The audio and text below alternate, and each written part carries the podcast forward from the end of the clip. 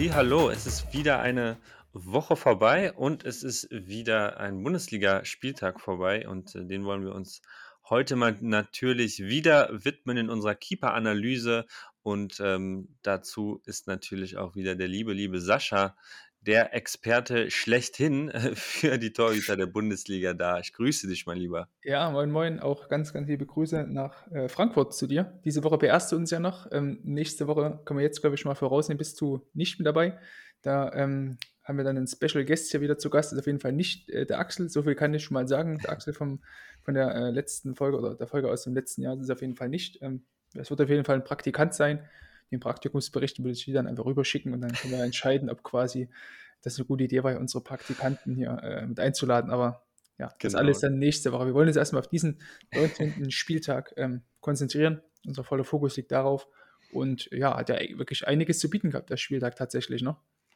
Ja, absolut. Ähm, gleich das erste Spiel eigentlich mit, mit einigen Toren ähm, BVB gegen Freiburg. Können wir uns direkt mal ähm, das 1 zu 0 anschauen.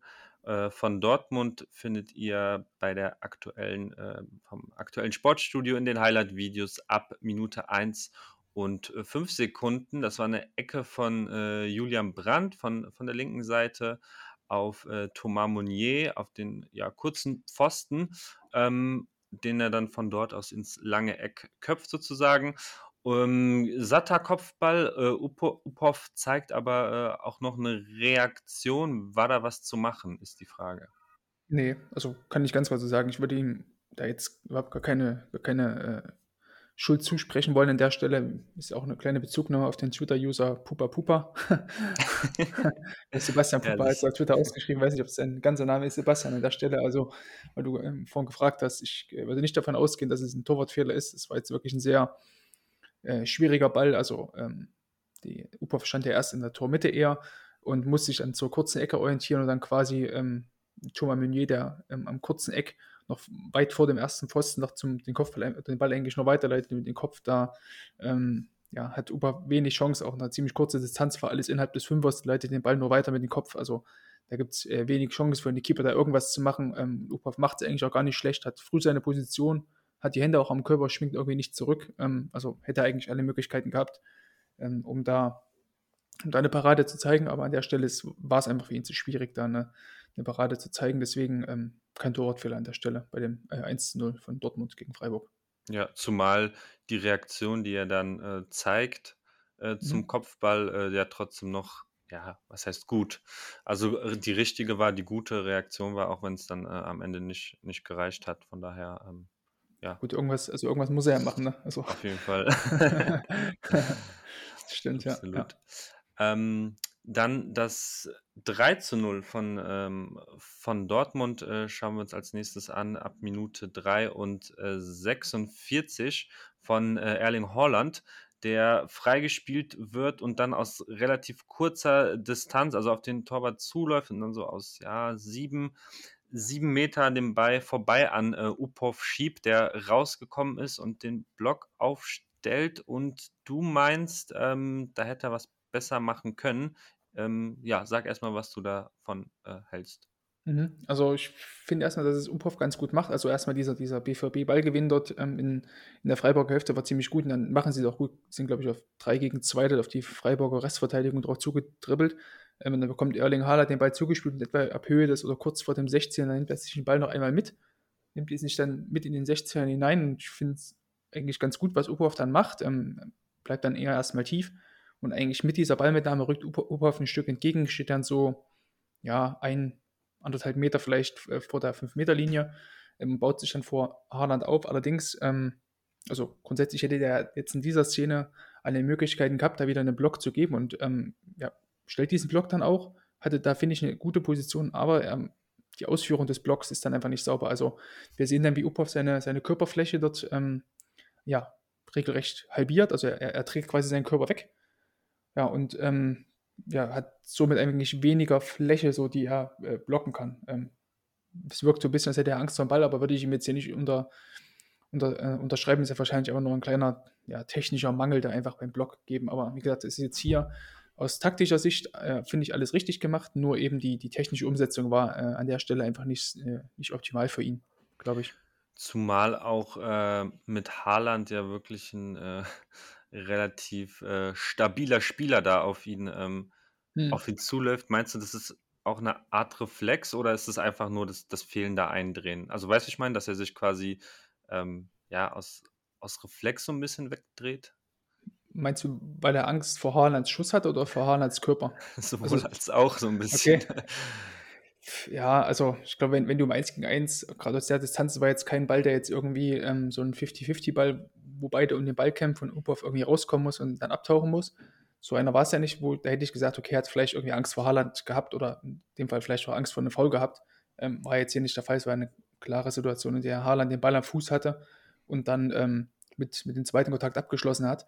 Ähm, insofern würde ich da eher sagen, hatte vielleicht das war vielleicht einfach nur 'n natürlicher Reflex, dass er sich so vom vom Ball weggedreht hat. Und ja, das war Mhm. einfach die das das Hauptproblem an diesem Ball, weil der Ball war jetzt auch nicht total in die Ecke geschossen oder so. Das war auch kein kein keine Urgewalt von Schuss, braucht's ja meistens nicht oder machen ja relativ wenige klasse Stürmer, ne, im Eins-gegen-Eins, die versuchen dann eher den Ball zu schieben. Und ja, das ja, das Problem war dann, dass tatsächlich dann Uphoff den sich weggedreht hat und hätte er den Körper gerade gelassen, dann, ähm, bin ich mir sicher, dass er den Ball dann auch, ähm, irgendwie auf den Bauch bekommen hätte oder irgendwie Mhm. den den Arm noch runterbekommen hätte. Aber so dadurch, dass er sich halt nach hinten dreht, ist es halt dann, äh, schwierig, den Ball dann tatsächlich noch zu parieren, wenn du halt nur noch die Hälfte deiner Körperfläche zur Verfügung hast, ne? Genau. Ähm, kannst du aber gut trainieren? Ja, würde ich schon sagen. Also, wenn das jetzt falls es jetzt hier einige Torwarttrainer oder generell irgendwelche, ähm, Amateurtrainer zuhören, falls ihr halt seht, dass euer, ähm, Keeper solche solche Dinge öfter macht als also, regelmäßiger macht, das kann man recht gut trainieren. Also, man muss halt so wenn man diesen großen Block gibt oder auch den kleinen Block gibt, äh, muss man eben drauf achten, dass eben auf der Seite, wo der Fuß rausgeht also, jetzt wie in der Uphoff-Szene hat Uphoff den rechten Fuß rausgestellt, muss eben drauf geachtet werden, dass dann eben auch der rechte Arm, ähm, quasi stabil bleibt, nach vorne bleibt. Also, die rechte Schulter soll quasi nicht nach hinten wegdrehen, sondern muss man muss eben versuchen, dass dann der rechte Arm genauso wie der rechte Fuß eigentlich in einer Linie, ähm, nach vorne gehen, stabil bleiben einfach. Ähm, das kann man eben durch leichte Korrektur einfach lösen, durch durch Freezing, ne, indem man eben die die die Szene im Training anhält. Oder ja, man man nimmt sich, äh, irgendwelche, äh, Bänder zur Hilfe und, äh, befestigt die quasi an den an den, äh hinten am Pfosten oder so was, an den das andere Ende des des Bandes vorne am in der Hand des Keepers und achtet eben darauf, dass der Keeper, wenn er eben diesen Block gibt, immer den den Arm nach vorne bringt und dann der da eben so 'n bisschen mehr Widerstand hat. Dass es dann eben im im im realen Spiel ohne Band, äh, dir leichter fällt, ne, und dass dann vielleicht eben 'n bisschen mehr 'n bisschen mehr Druck hast auf der auf der Hand und mehr Stabilität hast auf der Hand. Aber ja, ich glaube, dass das, äh, 'ne Sache ist, die die Uphoff nicht oft macht. Ähm, fand ich auch gar nicht, dass er so 'n komplett schlechtes Spiel gemacht hat, ähm, trotz eben 5 5 Gegentore. Aber ja, das war eben so 'n kleiner technischer Mangel. Wir hatten's gesagt, taktisch hat er, finde ich, alles richtig gemacht, aber, ähm, aus technischer Sicht war da noch 'n bisschen Luft nach oben, tatsächlich. Sehr gut, dann hoffe ich mal, dass alle, äh, Torwarttrainer jetzt eifrig Notizen gemacht haben. Ähm, du hast es schon gesagt, Dortmund hat, äh, deutlich gewonnen, 5:1, aber der, äh, Gegentreffer, den sie, äh, bekommen haben, über den, äh, wollen wir auch noch reden. Zum 3:1, ähm, war das ab Minute 5 und 5 Sekunden. Ähm, ein Schuss von Sallai von der, ja, rechten Seite am am 16er ungefähr, schießt von ja, von rechts, äh, aufs lange Eck. Kobel macht sich lang, wehrt den Ball dann aber, ähm, genau vor die Füße von von, äh, Demirovic. Mhm. Habe ich auch tatsächlich irgendwie so, als ich das 1. Mal, ähm ich habe nur die Zusammenfassung gesehen, äh, gesehen habe, auch direkt gedacht: „Oh, oh.“ Allerdings habe ich mich dann auch gefragt, was was hat er denn für andere Möglichkeiten? Das ist ja schon Mhm. 'n guter Schuss, den er eigentlich gut abwehrt. Ja, ist auch wirklich so 'n klassischer Fall, wo man dann sagen muss, äh, da darf er den Ball niemals nach vorne abwehren. Aber, ähm, wenn wir jetzt dann sehen, äh, wenn die als, ähm als Sallai dort schießt, dass wenn Kobel den Ball zur Seite abgewehrt hätte, da war, glaube ich, auch noch äh, Jean war, glaube ich, noch an am Langpfosten Mhm. dann. Also, Dortmund hatte da ohnehin keine keine gute Staffelung. Also, quasi in dieser Zone, in der der Keeper den Ball hätte, äh, verteidigen können oder hinabwehren können, wäre Dortmund quasi in 'nem in 'ner 1:2 Unterzahl gewesen. Also, ne, dann eben Demirovic und, ähm und Jong waren dort auf jeden Fall mitgelaufen und hätten dort einschieben können. Jetzt hat's in dem Fall dann, ähm, Demirovic gemacht. Und ja, das ist schwierig, da jetzt Kobel 'ne wirkliche Schuld zu attestieren. Natürlich sieht's immer blöd aus, wenn du den den Ball so quasi zum den Gegner wieder vor die Füße äh, klatschen lässt. Aber es war natürlich auch ein recht äh, harter Schuss und muss auch dazu sagen, dass, es, dass der Schuss auch gut, ähm, gut überlegt war. Also der, der Schuss geht erstmal durch die Beine von, von Guerrero, Guerrero, der dort versucht hat zu stören. Ähm, und gleichzeitig auch in die Gegenbewegung von Kobel. Also Kobel ist erst auf dem, auf dem Weg quasi auf seine linke Seite Richtung kurzen Pfosten muss dann relativ schnell wieder umswitchen, hat einen relativ breiten Stand und muss dann daraus eigentlich in diese komplette Streckung kommen. Ähm, was er, finde ich, auch macht. Also er hätte eigentlich hier nur die Möglichkeit gehabt, den Ball ähm, irgendwie mit, mit, mit beiden Händen äh, zu parieren, aber selbst das wäre auch sehr, sehr schwierig gewesen. Also ähm, ich glaube, andere Keeper wären da froh gewesen, wenn sie überhaupt noch an den Ball gekommen wären, ähm, noch irgendwie vorher pariert hätten. Ähm, ansonsten, ja, du kannst ihm jetzt keine, du kannst ja nicht sagen, Kurbel, bitte wer den Ball nicht so hart ab, dass du den vielleicht irgendwie nur mit dem Pfosten lenkst. Also keine Ahnung, also das macht ja auch kein Keeper in dem, in dem, Fall. Du lenkst ihn ja nicht so bewusst, oder zumindest nicht bewusst so ab, dass du den mit den Fingerspitzen gerade so berührst, damit er nur um den Pfosten geht, damit du eben nicht deine, dein, die beiden Stürmer dort den Ball von, von, vor die Füße legst. Also schwierige Situation auf jeden Fall. Würde ich ihm jetzt nicht eine krasse Schuld attestieren an der Stelle tatsächlich. Da war, war es auch noch recht knapp, so bei dem, bei dem Abpraller dann. Also war er eigentlich fast da dran, der geht, glaube ich, unter seinem Arm nochmal dann durch. Am Ende dann ähm, aber gar nicht so wichtig, weil, weil Dortmund ja wirklich äh, deutlich gewonnen hat. Von daher, ähm, ja, hm. lieber, in, in, in, ja, wenn wir es Fehler nennen wollen, oder lieber so eine streitbare Situation ähm, dann bei so einem Spielstand auf jeden Fall. Ja, aber ich kann mir schon vorstellen, dass Kobel das halt geärgert hat, weil äh, mhm. ich weiß gar nicht, Dortmund hat, glaube ich, erst ein oder maximal zwei Spiele zu null gespielt. Okay. Ähm, das ist schon, pff, ja, also es, also es, freut dich auch als Keeper immer mal so, so, eine weiße Weste mal wieder zu bewahren. Wenn du halt fünf Tore schießt, dann kriegst du am Ende trotzdem ein Gegentor. Äh, es ja, ärgert dich, glaube ich, maßlos. Und da schätze ich auch Kobel irgendwie so ein, als, als ein Typ, der generell immer ziemlich, ziemlich unter Spannung steht, ähm, dass er da äh, entsprechend Frust hatte auf dieses eine Gegentor. Aber ja, was willst du machen? So, das, da kann man jetzt natürlich auch der Dortmund Hintermannschaft da den, den Vorwurf machen, ihr seid nicht schnell zurückgekommen. Ähm, weil, wie Hans angesprochen, so eine 1 gegen 2 Situation am langen Pfosten dann oder in der Tormitte und einmal am langen Pfosten, das, ähm, das kann eigentlich auch nicht sein im Strafraum. Ja, zum, äh, zum Abschluss zu äh, dieser Partie vielleicht noch, äh, noch mal kurz zurück zum äh, SC Freiburg. Mhm. Wie sehr vermissen Sie Flecken? ja, schon. Also das sind halt immer so diese, also da würde ich das UPOF weniger die, diesen Vorwurf machen als, ähm, als, als die Tatsache, dass Flecken ja überdurchschnittlich einfach ist. Also in der Liga ist er diese Saison einfach einer der besten Keeper. So, das zeigt sich halt einfach so in diesen einfachen Szenen, so in den vielleicht UPOF so dieser berühmten 1 bis, weiß ich nicht, 5 Prozent oder wie viel auch immer da nicht, äh, nicht das Level von Flecken hat, so, sei es mehr rauskommen oder sei es eben mal auf der Linie, dass er vielleicht dann doch eher die, die Pranke hochbringt oder so. Das halt diese, diese kleinen Szenen, in denen sich da ähm, so diese berühmte Spreu vom Weizen trennt. Ähm, ja, man kann wirklich nur hoffen, dass das Flecken, ich dürfte davon ausgehen, dass er dann, war es schon das zweite Spiel, in dem Upa, in dem Upa jetzt gespielt hat, dann dürfte ja Flecken eigentlich nächstes Wochenende wieder fit sein. Ähm, also dann wahrscheinlich so nach der Länderspielpause wird er wahrscheinlich wieder hoffentlich im mhm. Tor stehen, je nachdem wie der Corona-Verlauf vereinbar. Ähm, aber ja, wie du es angesprochen hast, ähm, ich vermisse ihn sehr. Ähm, ich glaube auch, dass dass er dem, dem Freiburg-Spieler gut tun kann. Upov hat jetzt zweimal hintereinander mehr als oder mindestens zwei Gegentore bekommen. Ähm, bei Flecken ähm, ja, war es eigentlich relativ selten der Fall, dass er mal mehr, also glaube ich, Freiburg hat dann nur einmal, wenn ich mich recht entsinne, mehr als zwei Gegentore bekommen. Also ähm, da hat natürlich auch der Keeper einen ganz, ganz großen Anteil dran. Aber ja, bei Freiburg, was willst du, also es war ja trotzdem abzusehen, dass da jetzt einige Spiele mal dabei sind, wo sie auch mal eine Reise bekommen. Und in Dortmund haben ja. sie ja hat ja, glaube ich, Christian Streich noch nie gewonnen, wenn ich mich recht entsinne. Deswegen wäre es dann auch wahrscheinlich mit Flecken. Äh, klar, da wäre es auch schwierig geworden, ja. Klar. Schwierig geworden, so ist das, genau. Ähm, gut, schauen wir aufs nächste Spiel ähm, und zwar Union Berlin gegen äh, TSG Hoffenheim und da schauen wir uns ein ja, etwas äh, kurioses äh, Tor an, nämlich das 1 zu 1 äh, von, von Union Berlin. Äh, Flanke von links auf äh, Vogelsammer, der ja auch von der linken Seite so aus gut sieben Metern ja gegen den gegen Pfostenlatte äh, köpft und dann gegen den Rücken von von Baumann mhm. ähm, prallt der Ball dann ab ins, ins eigene Tor. Ähm, ja, ich meine, es sieht ja ein bisschen slapstick-mäßig am Ende dann immer aus, aber äh, mhm. er steht ja da, wo er ja stehen muss eigentlich, oder?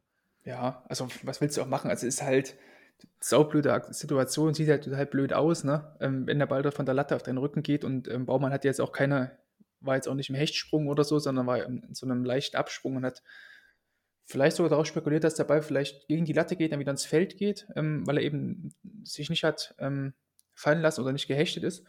Deswegen ähm, wäre es durchaus möglich, dass da vielleicht, wenn Baumann dort eine Flanke gemacht hätte und gesprungen wäre, dass da noch ein bisschen was Besseres rausgekommen wäre. Aber äh, ja, also ist schwierig tatsächlich.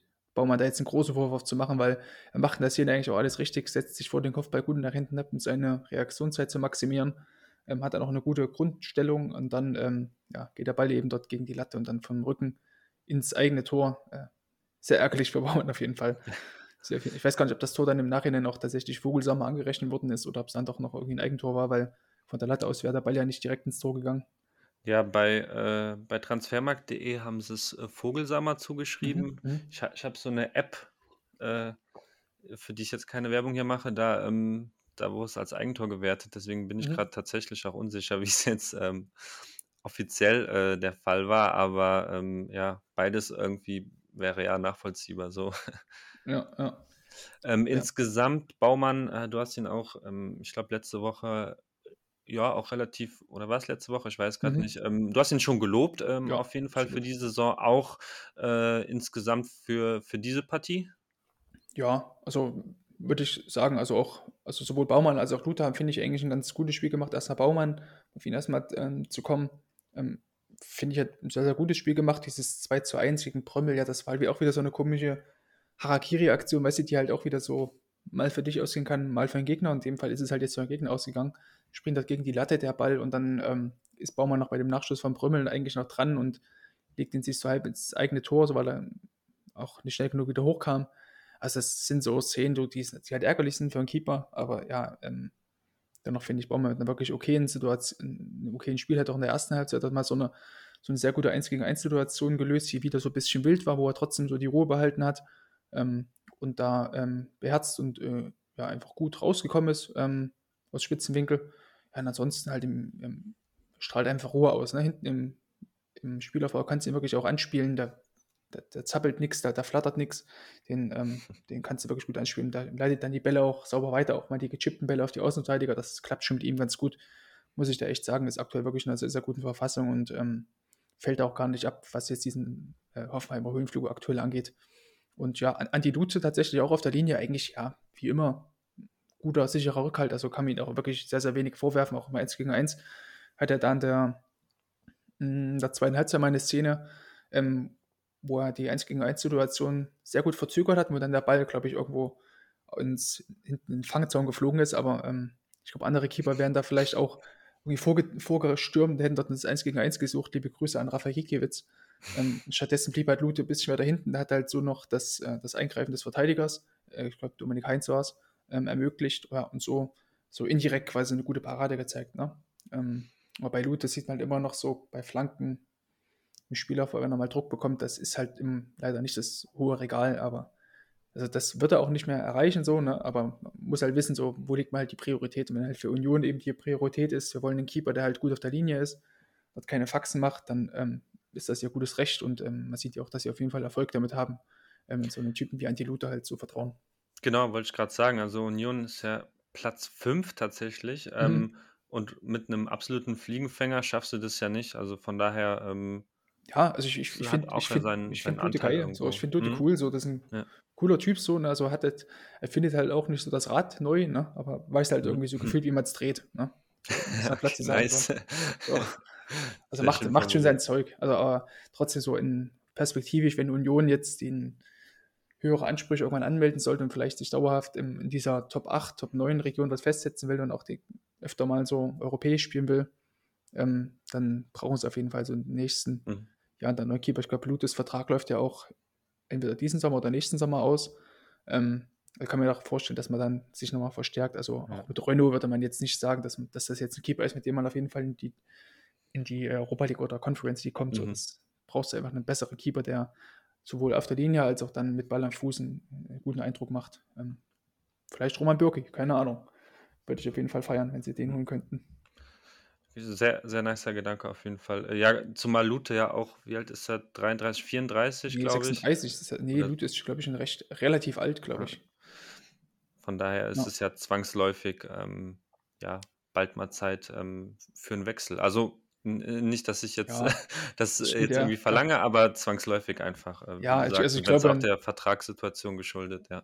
wobei ich mir vorstellen kann, dass er mit Lute einfach so also, ich glaube, Lute ist halt einfach so 'n Typ, der hat halt jahrelang irgendwie 2. Liga gespielt, war halt bei Bochum und so weiter, dann dass er, ähm, sich auch in der Nummer Rolle als Nummer 2 irgendwie Mhm. abfinden könnte so. Also, da wirkt er irgendwie schon so einfach sympathisch so als als Mensch an sich so. Und dann dann so 'n Torwart wird genau erst die Nummer 1, dann die Nummer 2 und dann so nahtlos, äh, von Ja. der Nummer Nummer 2 ins als Torwarttrainer und dann irgendwann, äh, im Pokal doch noch mal aushelfen muss oder so. Ja, So genau. was Ja, ja. vielleicht. Ja, das will er auf jeden Fall feiern, genau. Definitiv. Ähm, genau, wer auch noch 'n richtig guten, äh, Spieltag hatte, ist, äh, Gulaschi von RB Salz äh, irgendwie habe ich's immer mit mit Mhm. Leipzig äh, mit Leipzig, RB ja. Leipzig. Mhm. Ähm, wirklich sehr, sehr viele, ähm, Paraden gezeigt und, ähm, ja, einer einer der besten besten Torhüter an diesem Spieltag. Ähm, ja, wie wie hast du ihn gesehen? Ja, wie du schon sagst, also einer der also, hätte Sommer nicht diesen diesen Glanztag gehabt, zu dem wir gleich noch kommen, dann, ähm, wäre Gulaschi auf jeden Fall so der der Keeper des Spieltags auf jeden Fall für mich gewesen. Ähm, wahrscheinlich auch für viele andere. Hat einfach 'n sehr, sehr gutes Spiel gemacht, hat, ähm, sein Team mehrmals so im im Spiel gehalten durch, ja, sehr, sehr gute Reflexe, so Schüsse, Kopfbälle. Unter anderem einmal einmal von Kalajdzic. Ich glaube, das andere Mal war noch, äh, von Waldemar Anton. Ähm, ja, Abschlüsse aus relativ kurzer Distanz, beides mal Kopfbälle, wenn ich mich recht entsinne. Mhm, ja. Ähm, wo er beides mal wirklich 'ne sehr, sehr gute Körperspannung einfach hatte. Also, man hat jetzt nicht gesehen, dass Gulaschi da irgendwie wild rumgezappelt hat oder seine Arme nach hinten geschwungen hat, sondern, ähm, wusste halt ganz genau, was auf ihn auf ihn drauf zukommt, nämlich halt den Abschluss aus kurzer Distanz, hat dadurch seine Hände vorm Körper gehalten, hat sie nicht irgendwie hinten geschwungen, um sie schnellstmöglich quasi wieder vor den Körper zu bringen oder hochzubekommen.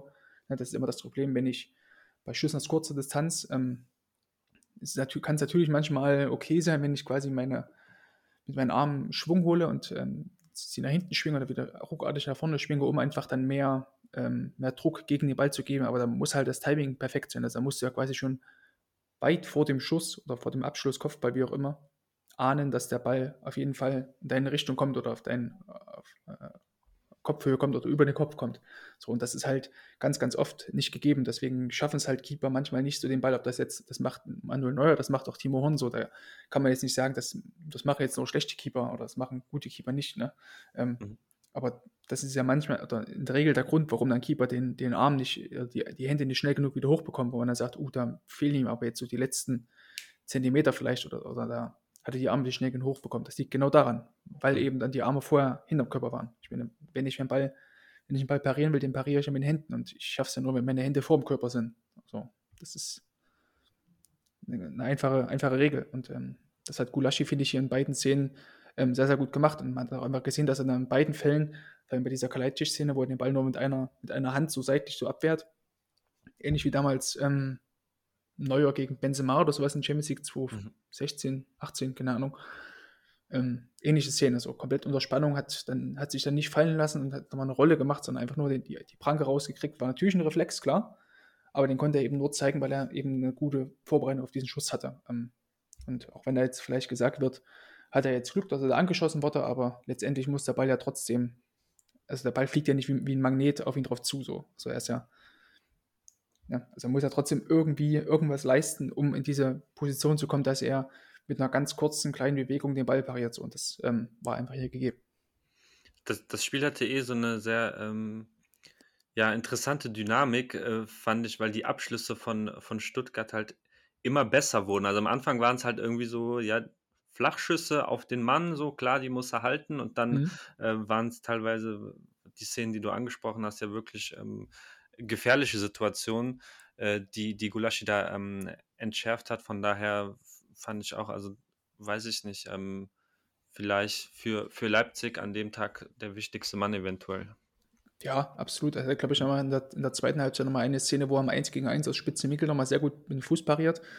Also, war wirklich alles in allem 'ne sehr, sehr gute, runde Partie, ne? Natürlich, wir haben's angesprochen, 'n bisschen Glück dabei immer, aber das brauchst du halt einfach als Keeper so. Ganz ohne Glück geht's einfach nicht. Ähm, Und deswegen würde ich schon sagen, es war jetzt eins der. Also RB hat ja generell keine gute Saison bisher so gespielt, auch Gulaschi. Ja, die Saison auch nicht komplett frei von Fehlern gewesen, so gegen Hoffenheim auch so ein komisches Weitschusstor mal kassiert und so weiter. Das war auch längst nicht auf diesem Niveau, ähm, was man so von ihm kennt ähm, aus der Vergangenheit. Aber das war jetzt so eines der wenigen Spieler, in dem er wirklich mal so wieder dieses so Matchwinner war, äh, für diese, dieser Felsen der Brandung für sein Team ähm, wo er auch gefordert war und wo jetzt auch mal der Spielstand eng war. Jetzt nicht, dass er jetzt irgendwie bei einem Stand von 13-0 mal da eng gehalten hat, sondern tatsächlich, als es 1-0 stand, so, dass er da seinem Team da äh, geholfen hat und die Führung verteidigt hat. Ich glaube auch gegen Stuttgart war es letztes Jahr auch schon mal so in der Rückrunde, zur Rückrunde Auftakt oder so war das, glaube ich. Hat er auch einmal gegen, gegen, ähm, gegen Stuttgart dort riesig gehalten. In der Schlussphase hat er seinem Team noch den Sieg festgehalten im 1 gegen 1. Also auch richtig gut anscheinend. Gulaschi ist wahrscheinlich der, der fährt dann ganz, ganz gerne nach Stuttgart wahrscheinlich, ne? wahrscheinlich. äh, ja, also wirklich ein äh, Sahnetag für ihn, aber wir haben es eben kurz schon angedeutet, oder du besser gesagt, ähm, nicht der ja, den man vielleicht als den Torhüter des Spieltags äh, krönen würde, wenn man das denn will. Ähm, Jan Sommer hat im Spiel gegen Leverkusen zwei Elfmeter gehalten. Das ist schon wirklich sehr, sehr bemerkenswert. Gladbach hat trotzdem ja verloren. Ähm, aber lass uns mal die beiden Elfmeter anschauen. Ähm, mhm. Also der erste von Patrick Schick, den könnt ihr ansehen ab äh, Minute 5 und ja, äh, 24 ungefähr. Mhm. Ähm, in die linke Ecke gar nicht. Vom Schützen aus. Gar vom Schützen aus, äh, vom Schützen aus genau, genau. Äh, gar nicht so verkehrt ähm, geschossen im Sinne von, also es war jetzt nicht sehr platziert, aber schon, äh, ja, kein, ähm, kein Rückpass, so wie man das Nö, manchmal sieht. Ordentlich, ordentlich Druck drin auf jeden Fall. Und was Sommer halt gut macht, kommt ja wunderbar in die, in die Streckung rein, setzt den Fuß auch gut. Also wir hatten es, glaube ich, mal in der vorherigen Folge mit diesem Gulaschi-Elfmeter äh, gegen Augsburg damals äh, analysiert dass Gulaschi da ähm, den, den ja, einen Negativschritt gemacht hat, also den Fuß nach innen gesetzt hat und so ähm, so einen halben Meter in etwa äh, weniger Reichweite hatte. Ähm, was ihm natürlich dann auch bei einem Tor, also wir, Tor ist knapp sieben Meter breit oder so, also das kriegst du immer nicht hin. Du kannst, du musst halt immer einen Schritt machen und einen Auftaktschritt machen in die Ecke, um quasi wirklich bis zur Ecke zu kommen. Also ganz ohne ähm, aktiven Schritt in die Ecke wird es halt einfach nicht so. Ähm, das hat Sommer, finde ich, sehr gut gemacht, obwohl er eigentlich ein ziemlich kleiner Keeper ist, glaube ich 1,83 oder so. Ähm, ja, und hat es dann dadurch sehr, sehr gut geschafft, da sich noch einen kleinen Vorteil zu erspielen oder zu, zu erlaufen, regelrecht. Ähm, und hat dann auch, hat er generell einen ziemlich guten, ähm, ziemlich guten ähm, Abdruck, eine ziemlich gute Sprungkraft. Ja, und ähm, letztendlich durch seine ganze Körperstreckung, die er dort in die Waagschale geworfen hat, hat er den Elfmeter dann auch gehalten, damals noch beim Stand von 0 zu 0. Also wirklich eine sehr, sehr schöne Szene und ja, wie gesagt, wenn ein Keeper einen Elfmeter hält, ist immer geil, aber wenn du natürlich noch zwei Elfmeter hältst, also Mama Mia, was soll dann noch gehen? Auf jeden Fall selten gesehen, äh, irgendwie sowas. Das sind kannst, du dich an irgend, also kannst du dich immer an dem Spiel erinnern, als ich habe mir danach nochmal Gedanken gemacht, aber ich kann mich an kein einziges Spiel erinnern, an dem ein Keeper mal, also auf einem Top-Niveau, ne, hm, hm. wirklich mal zwei Elfmeter gehalten hat in einem Spiel. Also vor allem nicht in der Bundesliga oder so. Ne? Auch nicht, ne.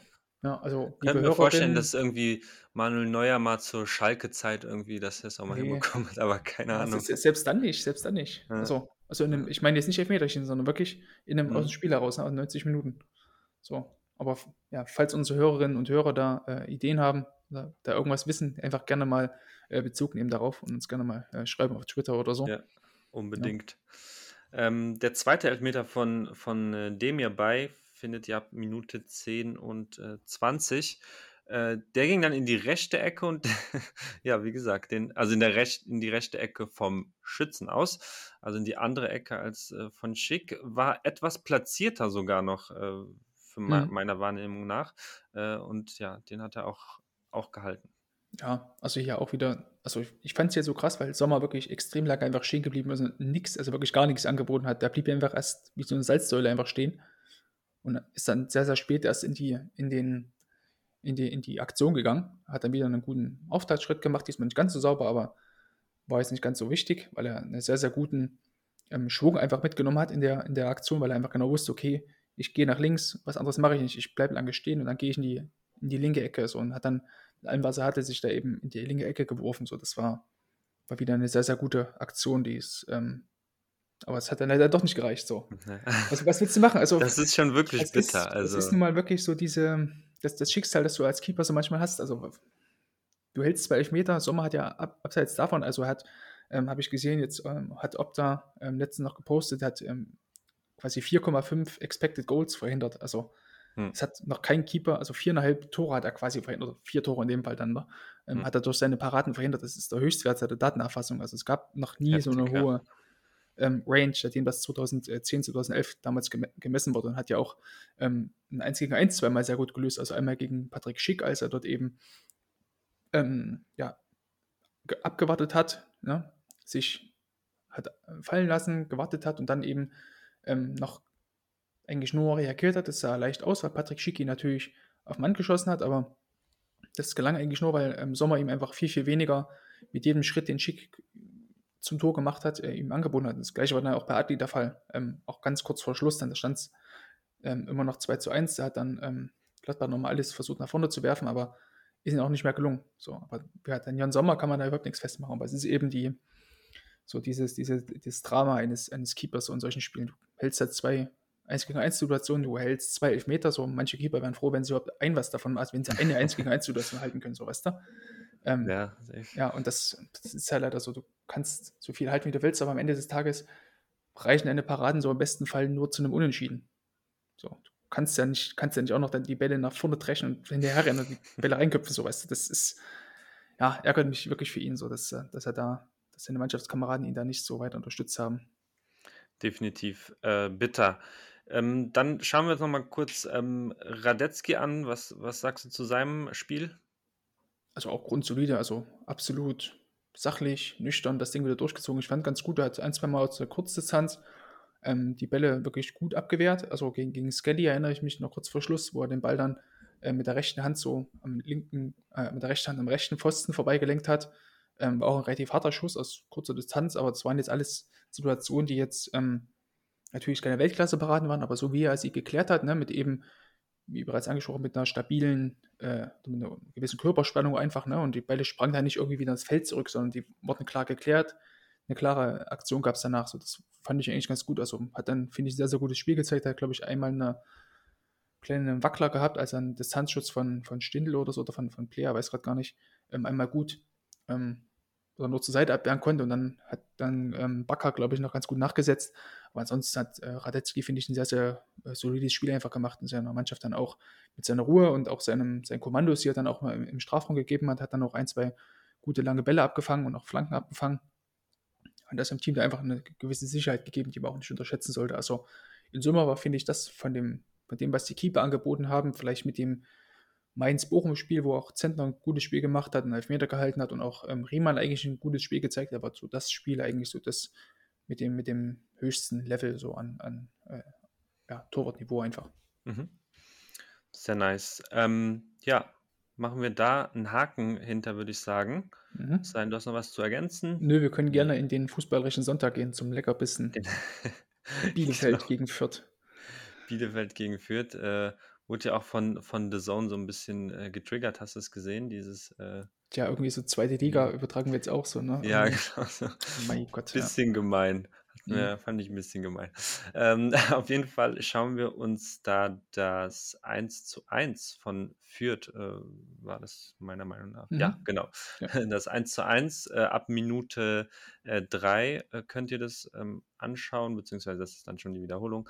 Ähm, Leveling mit 'nem, äh ja, 'n Konter von Fürth. Leveling läuft von, ja, gut so 20, 15 Meter hinter der Mittellinie, äh, zieht da zum Sprint an, läuft bis in den 16er. Ortega, ähm, ja, kommt kommt schon, äh, natürlich seine seine Schritte raus, aber sucht das 1 gegen 1 nicht, weil der Verteidiger noch äh, noch dabei ist, ähm, aber, äh, macht auch nicht ganz alles rich richtig, oder? Ja, finde es schwierig. Also also, erst mal natürlich die dieser Antritt von Leveling dort, also, dachte ich: „Meine Fresse, Alter, hat der irgendwie Mhm. Herd an hat der irgendwie 'n Herd angelassen?“ Weil der ist ja wirklich der ist ihn ja wirklich ganz schön davongezogen dort, ne? Ich dachte irgendwie, der Verteidiger, ähm also, erst mal Ja. guter Sprint so, dann Ja. gute Einzelaktion, aber dann legt, ähm, sich Leveling den Ball relativ weit dann in den 16er mit äh, mit nach vorne. Hm, da hätte ich eigentlich gedacht: „Okay, jetzt jetzt kommt Ortega raus so“, weil es der legt sich, glaube ich, so 25 Meter vom Tor, legt er sich den Ball dann gut 10 Meter vor und beruhigt ihn das nächste Mal eigentlich erst so auf Höhe des, Höhe des Elfmeterpunktes, so in halblinker Position. Ähm, und Ortega nimmt halt wieder ziemlich früh so seine Position auf 5 Meter, äh, der 5 Meter Linie, 5 äh, fast ein. Mhm.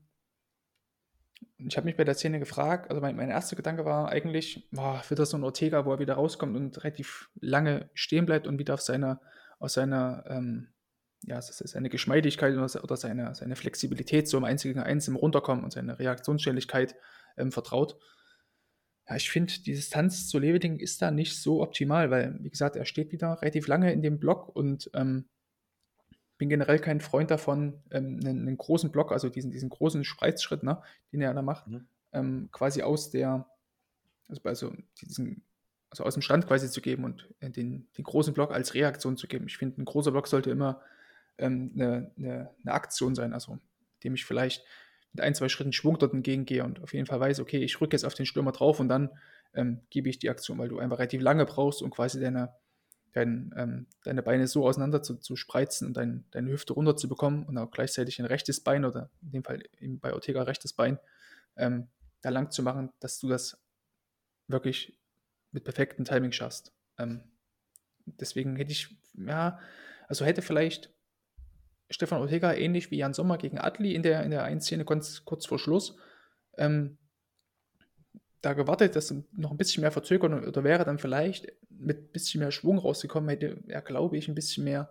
ähm, Chancen gehabt, da den, den Ball zu verteidigen. Aber ähm, möglich wäre es auch gewesen, weil er Ortega stand eigentlich die ganze Zeit am Höhe des 5-Meter-Raums.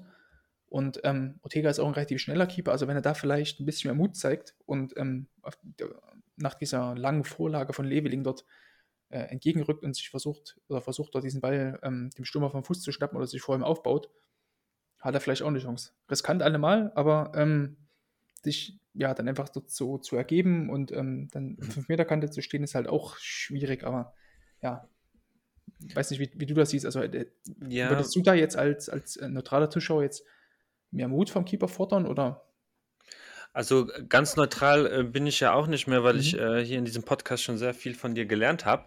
Ähm, und wir haben in der Vergangenheit ja Ortega auch ma manchmal, ja, kritisiert, äh, ähm, ist vielleicht ein bisschen hart gesagt, aber angemerkt, dass er immer Ja. dieses, dieses Eins zu eins zu sehr sucht. Also dass er ähm, das ist natürlich eine riesen, riesen Stärke von ihm und dass er das aber trotzdem manchmal zu sehr sucht, wenn beispielsweise ähm, seine Verteidiger noch in, in Reichweite des Balles si ähm, sind. Und eigentlich äh, waren sie das ja auch. Also an, Andrade war das, glaube ich, mhm. der, der Verteidiger. Er ist ja da, nur er ist halt viel zu langsam, beziehungsweise das Leveling viel zu schnell.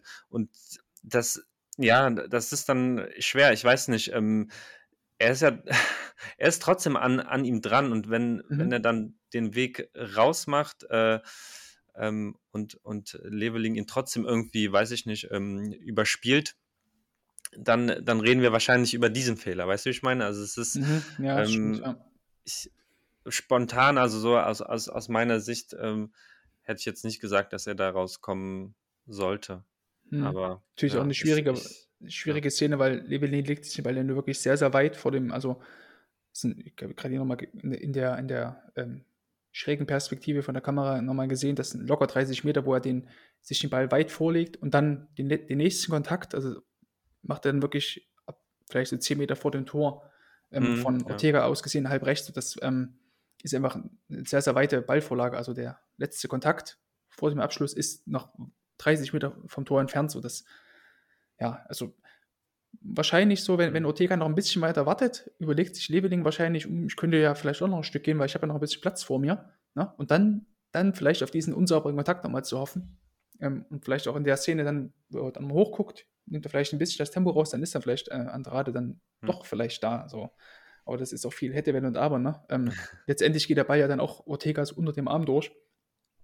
Ja, ja schwierige Szene. Szene. Aber ja. das, es, es, beschädigt ja trotzdem das so, also Ortega, wir, wir, sprechen hier wirklich von einem sehr, sehr hohen Niveau, was der Typ halt immer noch an den Tag legt und das ist immer noch ein, ähm, ein Geschenk für Bielefeld, so, die, dass sie den, den, Typen im Tor haben. Mhm. Aber ich glaube, dass man jetzt einfach sieht, dass so die letzte Saison, das war jetzt 120 Prozent und jetzt sind wir halt bei mhm. 90 Prozent so. hat er halt manche Szenen, die er letztes Jahr vielleicht noch besser gelöst hätte, weil er einfach das Matchglück auf seiner Seite war oder wie auch immer. Ähm, das hat er jetzt einfach gerade nicht mehr. Und deswegen gehen halt so manchmal so einzelne Szenen wie jetzt das Ding oder gegen, gegen Metzger oder ich erinnere mich noch gegen Leverkusen, da war auch noch so eine Szene, wo er dort einen Block gibt und dabei geht es unter seinem Fuß so irgendwie durch, so die halt übelst, so übelst ärgerlich sind. So, das passiert dann halt mal so, aber das summiert, summiert sich dann eben leider so im Laufe einer ganzen Saison dann eben auf. Und dass du dann halt eben nicht mehr, weiß ich nicht, 25 Gegentore bekommst, sondern dann eben äh, 30 Gegentore hast oder 28. Ne? Ja, das habe ich mich tatsächlich auch gefragt, weil ähm, letzte Saison, ähm, klar, da habe ich tatsächlich selber auch nicht so, ähm, noch nicht so sehr auf die Torhüter geachtet, wie es jetzt ähm, gerade zur Zeit einfach äh, mache, aber weil, ja, also ge gefühlt ähm, war das letzte Saison irgendwie, ja, stärker nicht, aber du, du sagst es eigentlich genau, genau richtig, so das Matchglück ein bisschen Mhm. ähm, und ja, dennoch ähm, ja, kann Bielefeld froh sein, Ortega zu haben, definitiv. Mal sehen, wie lange noch. Also sein Vertrag läuft ja auch im Sommer aus, ne? Ach echt? Okay. Mhm. Ja, ja. Wow. Also Ja. äh, wir wollen jetzt ja auch nicht zu, zu einer äh, Transfer, äh, Tran Transfer Rumors äh, Podcast werden oder so, aber das ist ja, ähm, ich, also ich glaube nicht, dass, also wenn, selbst wenn Bielefeld die, die Liga hält, dann ähm, ist, fehlt mir da auch irgendwie so die Fantasie, dass das Ortega dann im, weiterhin so bei Bielefeld bleibt. Ähm, das ist ein cooler Verein und so, alles gut, ne? aber ähm, die Ambitionen, die Bielefeld dann hat, ähm, gehen wahrscheinlich nicht damit äh, einher mit den äh, Fähigkeiten, die Ortega jetzt seit äh, zwei Jahren mittlerweile zeigt. So, dass, ähm, aber die andere, andererseits natürlich auch die Frage, wo soll er hinwechseln? Das wäre dann wahrscheinlich auch Ja. mal eine, eine eigene Podcast-Folge. Deswegen ähm, lass uns da gleich weggehen und irgendwie die letzte Szene des Spieljahres schauen. In Ordnung. Ja. Ähm, und zwar ähm, Augsburg äh, gegen die Eintracht aus Frankfurt. Da schauen wir uns das 1 zu 1 von Gregoritsch an, ab Minute 2,50 ungefähr.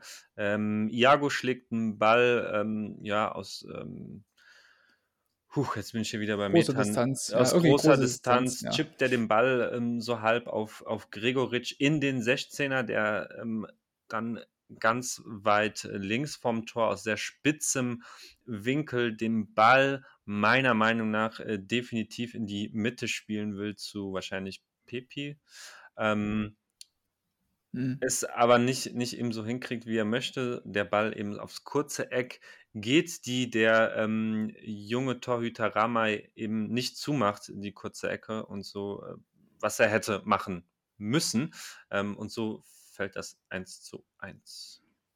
Ja, absolut. Also ich glaube auch nicht, dass, dass, ähm, dass das Ding gewollt war von Gregoritsch. Also wenn, dann ja, gut ab, hat er gut gemacht, aber es, wir müssen jetzt drüber reden, also wenn der Ball aus dem Mhm. Winkel halt so reingeht, ähm, auch ein Dika war ja eigentlich auch da und hat ja, finde ich, eigentlich so diesen, diesen Rückpass oder diesen, diesen Querpassweg zugemacht. Ähm, ja, da muss Ramay eigentlich weiter in der kurzen Ecke stehen. Ich finde, er steht auch ein Stück zu weit vorn, also er kann eigentlich Mhm. noch einen Schritt weiter zum kurzen Pfosten gehen. Ne? Stichwort äh, Reaktionszeit, ähm, die er sich dadurch vergrößern würde. Und ja, spekuliert er einfach auf diesen, auf diesen Querpass, was er, wie bereits angesprochen, eigentlich gar nicht muss. Ndika hat dir die Mitte zugemacht. In dem Falle konzentriere dich so darauf, dass du die, deine kurze Ecke zumachst und ähm, ja, dann hält er das Ding auch. Ist ärgerlich, weil es eben sein Bundesliga-Debüt war. Der Junge ist 21 ähm, und hat eben Kevin Trapp dort vertreten, der Corona positiv getestet war. Deswegen, ähm, ja, ärgerlich für ihn allemal, aber ich glaube, die Szene ähm, löst er wahrscheinlich dann in 100 Fällen 99 Mal besser. So. Hm. Keine Ahnung, wie gesagt, du hast angesprochen, vielleicht war es ja nicht mal gewollt von Gregoritsch, das Ding äh, da ins kurze Eck zu jagen. Ja, wahrscheinlich, wenn man sich in der Wiederholung anschaut, Gregoritsch guckt noch hoch Mhm. und, und es sieht auch von der Fußstellung so ein bisschen aus, also es deutet Mhm, alles darauf hin, mhm. dass er, ja, genau, genau. Ja, aber ähm, trotzdem muss ja da sein, so das sieht dann auch bekloppt aus. definitiv, So. definitiv. Deswegen spe spekulieren ist da halt gerade in solchen Szenen aus so einer kurzen Distanz vom Tor auch, auch Szenen, ähm, jetzt wie vielleicht vom Wochenende bei in der Premier League, als Man City gegen Chelsea gespielt hat, hat auch De Bruyne aus, aus 20 Metern einen äh, losgelassen, hat dann Mhm. zum 1-0 getroffen. Da geht halt Kepa auch spekuliert erst auf die rechte Seite. Man schafft es dann nicht mehr rechtzeitig in die linke zu kommen, macht dann auch wieder den Fuß nach innen beim Abdruck. So. Deswegen spekulieren ist niemals eine gute, ein guter Rat in solchen Sachen. So spekulieren kannst du vielleicht, wenn ja in solchen Szenen, in denen ein Steckpass gespielt wird oder sowas. Da kannst du es auf jeden Fall machen, aber ansonsten so bin ich ja echt kein Freund von da zu spekulieren, weil wo will Gregoritsch groß hin? Ne? Ein Dika macht die Mitte Mhm. zu. alles andere macht die kurze Ecke zu, dann ähm, wärst du das Ding auf jeden Fall ab ohne große Mühe, weil dann stehst du auf jeden Fall schon mal dort. Und im Zweifel, wenn der Ball vielleicht doch unter den Fuß von Indika durchkommt, kommst du vielleicht immer noch ran. So mit einer, mit einer Abdruck oder mit dem Fuß vielleicht irgendwie. Ich finde auch äh, bemerkenswert, das ist jetzt tatsächlich das äh, dritte Mal in Folge, dass wir eigentlich so eine, so eine Szene haben. Das war vor der, vor der Winterpause war das äh, Radetzky, letzte Woche war es Upov und jetzt, mhm. ähm, jetzt Ramay. Ähm, ja, einfach Ja, mal so krass. als, Ja, als, als Randnotiz. stimmt, ja. Ähm, Stimmt, Radetzky wäre, also genau. Upov ist ja vorhin auch noch in den Kopf gekommen. Mhm. Ähm, wobei das natürlich auch nochmal ein abgefälschter Ball war, so leicht abgefälscht, aber Mhm. trotzdem auch in die kurze Ecke, ne? Aber Radetzky, ja, ist ein guter Punkt nochmal, ja, tatsächlich. Ja, ja, gegen Hoffenheim Ja, ja, stimmt. Nee, gegen, gegen Leverkusen war das, oder? Nee, Ah, der Radetzky Radetzky, spielt bei Leverkusen. äh, Ah, nee, ja, sorry, ja, dann, sorry, dann, äh, ja, doch, gegen Hoffenheim, genau, ja, hast recht, genau. Ja, ja. äh, ja, ansonsten halt, ja, Ramay hat dann am Ende des Tages sogar noch dem, der Eintracht noch den Punkt gerettet, indem er dort gegen Niederlechner eine 1 gegen 1 Situation sehr, sehr gut verteidigt hat. Und das ist eben genau der Fall. Er hat das Spiel sehr, sehr gut gelesen. Er hatte eben darauf spekuliert, dass der Ball dort durchkommt auf Niederlechner und hat den Ball dann dort im 1 gegen 1 wunderbar geblockt. Also hat dann wirklich sehr, sehr gute Vergrößerung der Körperfläche gehabt, hat sich nicht wie Uphoff dort vorhin weggedreht, sondern ist da sehr, sehr breit geblieben und hat einfach eine sehr, sehr gute ähm, Aktion gezeigt. Hatte ähm, Gikiewicz, glaube ich, auch in der ersten Halbzeit eine Situation, war da im 1 gegen 1 gegen äh, Lindström äh, verteidigt. Das war ja gut einfach. Hat mich immer gefreut, dass er hinten raus dann noch so eine gute Szene hatte. Mhm. Äh, Ramay und jetzt ähm, hoffen wir, dass er die nächsten Spiele, also die nächsten ein bis zwei, also ähm, ah nee, ist Frankfurt doch im Pokal? Nee, ne? Ja, glaube ich, damals gegen Waldhof Mannheim oder so rausgeflogen, Ja, ich. genau, erste Ja, ja. Runde. Mann, Ja, gut. Ja, es doch nicht. bitte nicht an. Ja, ja. Hast jetzt extra Gut, okay, gemacht. dann, dann dann. geht es dann jetzt in der nächste Woche dann für, vielleicht für ihn weiter in der Bundesliga, als im zweiten Bundes Bundesligaspiel. Ähm, Genau. hoffen wir, dass es besser wird. Auf jeden Fall, ja. No. Insgesamt, äh, ja, sehr, sehr gute Torwartleistung insgesamt äh, an, an diesem Spielpla äh, Sp Spieltag, oder? Also Ja, absolut. haben wir Also, echt. Drei gehaltene Elfmeter von vier. So, Flo Müller, der Einzige, der da äh, den Ball hat passieren lassen müssen. Robin Zentner eingehalten und eben die zwei von Sommer. Also finde ich ein sehr cooler Spieltag, so als Keeper. Und ähm, ja, also auf Twitter oder so haben wir ja auch größtenteils darüber gesprochen. Und auch jetzt hier haben wir bei allen Spielen sch ja, schwingt ja oder schwang ja immer so ein kleiner positiver Aspekt einfach mit. Ne? Bei allen Keepern so, wo man Ja. gesagt haben, eigentlich ein gutes Spiel gemacht, so die kleineren Stellschrauben, die müssen dann noch äh, angepasst werden, wie bei Uphoff zum Beispiel mit diesem Wegdrehen oder, oder so. Also das waren jetzt ähm, im Großen und Ganzen sehr, sehr ordentliche Spiele von allen Keepern. So hat mich gefreut irgendwie. Wir, wir hatten mit Sommer Gulaschi zwei herausragende. Ähm, Radetzky auch ein gutes Spiel, Spiel gemacht und auch ähm, Robin Zenten, Alex Schwolo hat eigentlich auch ein ganz gutes Spiel gemacht. So, ja, können wir im Großen und Ganzen eigentlich zufrieden sein, was das angeht. Wunderbar. Ein sehr schöner, positiver Vibe hier zum, äh, zum Ende der Folge. Ähm, ich danke dir, lieber Sascha. Es war wieder wunderbar. Wir Ja, haben wieder alle viel gelernt und äh, ich hoffe, du hattest auch Spaß. Und ähm, genau, nächste Woche, wie gesagt, dann ähm, der, der Praktikant hier an, an dieser Stelle. Ähm, ja, ob der dann übernommen wird, schauen wir dann zu Ja, die, Fall, Zeit. die Fallhöhe ist auf jeden Fall groß. Ähm, wir würden ihm erstmal nichts von unserem, von unserem Honorar, was wir hier bekommen, äh, abgeben. Das bleibt erstmal bei uns das Geld. Ähm, dann Selbstverständlich. schauen wir mal weiter. Ja. In diesem Sinne, mein Lieber, ähm, war auch wieder mal schön mit dir diese Woche wieder zu verbringen zu dürfen. Hier die knappe Stunde. Und Yes. ja, dann hören wir uns wahrscheinlich dann nach der langen, langen, langen Länderspielpause, nach deiner verlängerten Länderspielpause sozusagen. So sieht's aus, mein Lieber. Macht's Guti. gut. Ciao.